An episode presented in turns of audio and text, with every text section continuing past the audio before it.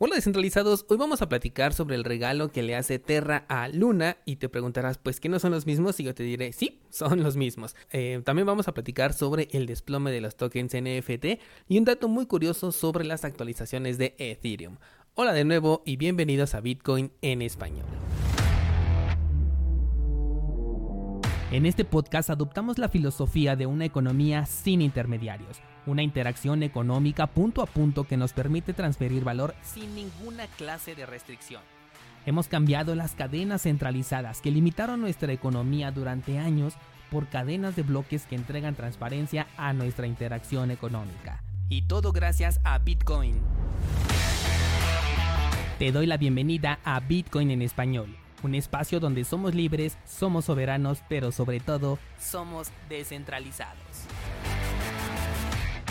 El precio de Bitcoin, así como todo el mercado de cripto, se encuentra bastante estable en este momento. Creo que no hay mucho que analizar por ahora. Se encuentra prácticamente en los mismos rangos de toda la semana, así que no hay mucho que comentar al respecto. Creo que el análisis ya le hemos venido dando seguimiento a lo largo de la semana y pues sigue completamente vigente, al igual que con todas las demás altcoins que por el momento no tienen ningún movimiento interesante. Así que vámonos directamente con las noticias. Yo creo que hoy va a ser un episodio corto porque la verdad es que no encontré mucho de lo cual hablar y la verdad es que las tres noticias que traigo pues no, no son mucho como que de mi agrado. Primero tenemos esta de la Fundación Luna, la cual ha recibido un regalo de 880 millones de dólares para aumentar las reservas de Terra. Y dice aquí el artículo, la Luna Foundation Ward ha recibido otros 880 millones de dólares en criptomonedas después de la compra de 100 millones de dólares de Bitcoin, esta vez en forma de, entre comillas, regalo por parte de Terraform Labs, o sea que prácticamente es un autorregalo entre ellos. Esto personalmente no me está gustando, em, normalmente ya te he comentado que los tokens hoy en día nacen eh, pues prácticamente de la nada. Una vez que son creados estas criptomonedas, la mayoría se reparte entre los desarrolladores, los primeros participantes, los inversionistas iniciales, los exchanges, o sea, casi se quedan con toda una gran cantidad. De hecho, cuando hicimos el análisis de Luna, si no me equivoco, ellos se quedaron con el 96% de toda la emisión total de esta criptomoneda y después con esas mismas criptomonedas que, que se quedaron están comprando Bitcoin. Entonces prácticamente nos lo están quitando del mercado Personalmente ya no me está gustando esto para nada. Y bueno, la verdad es que este proyecto ya para nada le tengo confianza. Eh, en, un, en un punto me llegó como que a llamar la atención, veía que estaban haciendo cosas interesantes. Pero incluso aquí en el mismo artículo nos dicen que el cofundador de Terra, Duke Wong, ha reconocido que el modelo de estabilidad que tiene en su criptomoneda estable, el UST, es inestable a largo plazo para la estabilidad de los precios. Podría llevar a una situación de espiral de deuda en la que demasiados usuarios intenten canjear sus UST por Luna al mismo tiempo, lo cual llevaría a una gran devaluación para Luna. Efectivamente, entonces ya está reconociendo que el modelo de estabilidad no funciona y no solamente en la criptomoneda de Terra. Yo te he dicho muchas ocasiones que todas las criptomonedas que tienen una estabilidad eh, la consiguen de manera forzada, o sea, de una u otra manera tienen que forzar a que esta estabilidad se mantenga porque la estabilidad simplemente no existe, sino que es manipulado, ya sea a través de un algoritmo, de un respaldo, de criptomonedas logarítmicas, de la forma en la que sea, no existe una estabilidad, sino es obligada. Entonces, aparte de que aquí el, el, propio cofundador ya reconoció que es un modelo inestable, pues ya no le tengo personalmente ningún, eh, ninguna confianza a este proyecto de Luna, además de que no me gusta que estén acaparando todo el Bitcoin y que esto no es parte del proyecto, esto lo, se lo está quedando la fundación, ¿no? Y no sabemos quién tiene control de la fundación. Esto es un punto único de fallo al cual se le pueden atacar por medio de regulaciones y les podrían confiscar incluso esos Bitcoin. En fin, por donde quiera que se le vea, eh, la verdad es que tiene muchos puntos de fallo y a mí ya no me está gustando para nada lo que veo con el proyecto de Terra y de Luna. Vamos con la siguiente noticia y esta dio mucho de que hablar en las redes sociales y es que eh, no sé si te acuerdas, pero se subastó, bueno, en algún momento se vendió el primer tweet de Jack Dorsey el cual se vendió por 2.9 millones de dólares. Esto fue el año pasado. Y bueno, ahora se puso a subasta este, este, este o este token NFT y solamente logró recaudar 280 dólares en la subasta. O sea, esa fue la, la mayor puja que se hizo por este token NFT. Yo te comentaba cuando se hizo esta venta que a mí no me gustaba para nada porque estabas comprando, se supone que el primer, el primer tweet, pero ni siquiera tenías acceso a ese tweet. Es decir, si tú lo querías borrar, por ejemplo, porque decías, bueno, yo tengo la, la propiedad, ¿no? Gracias al token NFT, pues no lo podías hacer porque La verdad es que yo no sé qué, qué, qué es lo que se compraba con este token NFT o, o qué te daba como propiedad, porque pues si no tenías acceso al tweet, pues entonces qué es lo que se vendió, ¿no? O sea, a mí la verdad no me quedaba nada claro. Sabes que le tengo muy poca confianza a los tokens NFT, sobre todo cuando no tienen una utilidad. Y en este caso nunca me quedó claro qué es lo que se había vendido.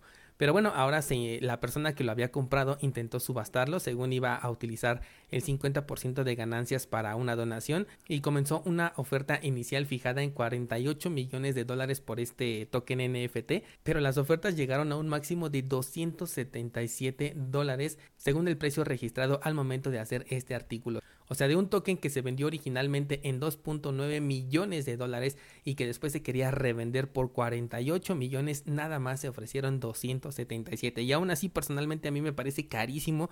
Yo no pagaría nada por este token personalmente, este token NFT del el primer tweet de Jack Dorsey. Yo sé que sí, este es un momento pues histórico, ¿no? Dentro de, de la vida de este personaje y probablemente de la red social.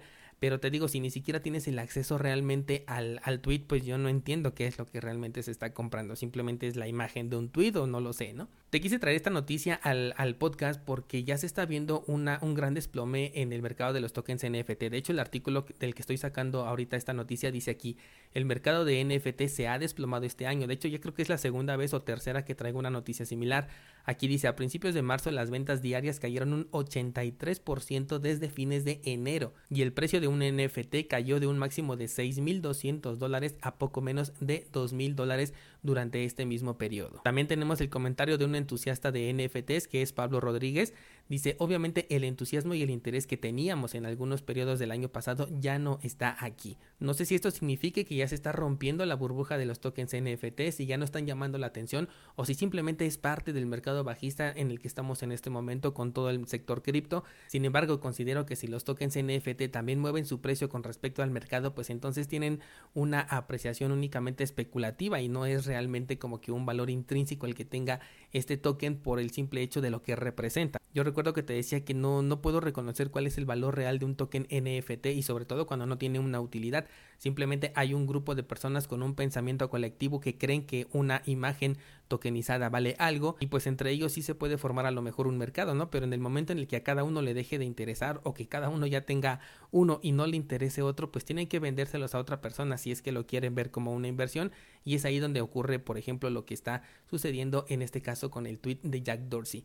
También con los tokens de utilidad, la semana pasada te platicaba de cómo el juego de la Fórmula 1 simplemente decidió dejar de participar en esto y todas esas personas que pagaron igual unas cantidades grandísimas de dinero en tokens NFT de la Fórmula 1 simplemente se quedaron ahora con una imagen que ya no vale nada porque ya no se puede utilizar en el juego ni tampoco lo pueden reutilizar otras plataformas porque requieren de una licencia a la cual ya no les quiere renovar la Fórmula 1. Así que toma mucho esto en cuenta. Y por último quiero comentarte un poquito más acerca de la actualización de Ethereum. Ayer te comentaba que se había retrasado, que ya no tenía una fecha eh, nueva para poder salir. Simplemente dijeron en los próximos meses después de junio, pero no, no sabemos si son dos meses o son 18 meses. Y es que salió un nuevo artículo en el cual nos está indicando que otro factor importante para este retraso es la bomba de dificultad o un aumento automatizado de la dificultad de minería, el cual está diseñado para hacer que la minería de prueba de trabajo sea menos atractiva. Esto para obligar a las personas a que migren a la prueba de participación. Según el desarrollador, va a comenzar a notarse en Ethereum alrededor del mes de mayo y va a hacer que los bloques sean insoportablemente lentos para el mes de agosto. Si los desarrolladores de los clientes no creen que puedan desplegar de Merge, que es la actualización, antes de que los tiempos de los bloques se ralenticen demasiado, entonces tendrá que volverse a retrasar esta actualización. Y es que después de que anunciaran el retraso nuevamente de, de la actualización de Ethereum, pues obviamente tuvo muchas críticas al respecto de esta decisión y bueno, pues con respecto a esas críticas es que dijeron esto que te acabo de comentar. Ahora quiero comentarte otra cosa y escucha atentamente. Aquí dice, la implementación Byzantium retrasó la actividad de la bomba de dificultad un año, pero redujo la recompensa del bloque de 5 a 3 Ethers. Así es como comienza el viaje de la prueba de participación en la blockchain de Ethereum.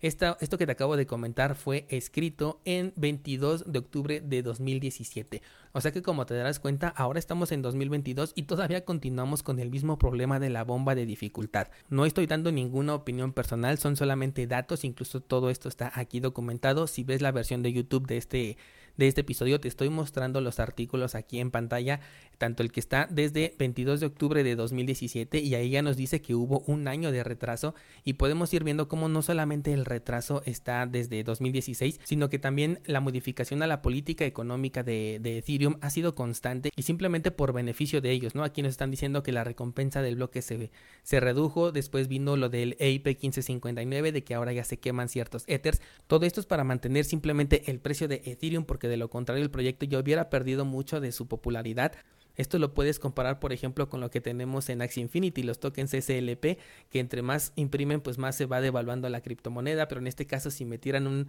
un mecanismo de quema de tokens, pues haría que subiera. Es prácticamente lo mismo, pero lo están incentivando desde atrás. Por lo tanto, si no hicieran algo para incentivar a que el precio subiera, pues todos se verían afectados directamente y sobre todo aquellos que confiaron y metieron allí sus tokens y no pueden acceder a ellos, no los pueden retirar y existe la probabilidad de que cuando los retiren el precio de Ethereum esté mucho más bajo y tengan una pérdida. Pero bueno, cuéntame tú qué piensas al respecto si todavía tienes confianza en este en este proyecto, ¿crees que merece estar en la segunda posición del Coin Market Cap o las personas que demuestran un mayor apoyo hacia este proyecto tienen por ahí dinero invertido que probablemente tienen miedo de perder? Coméntame en el grupo de Discord si esto puede ser real o a lo mejor estoy exagerando. Esto sería todo por esta semana y nos escuchamos el lunes con un nuevo episodio monotemático.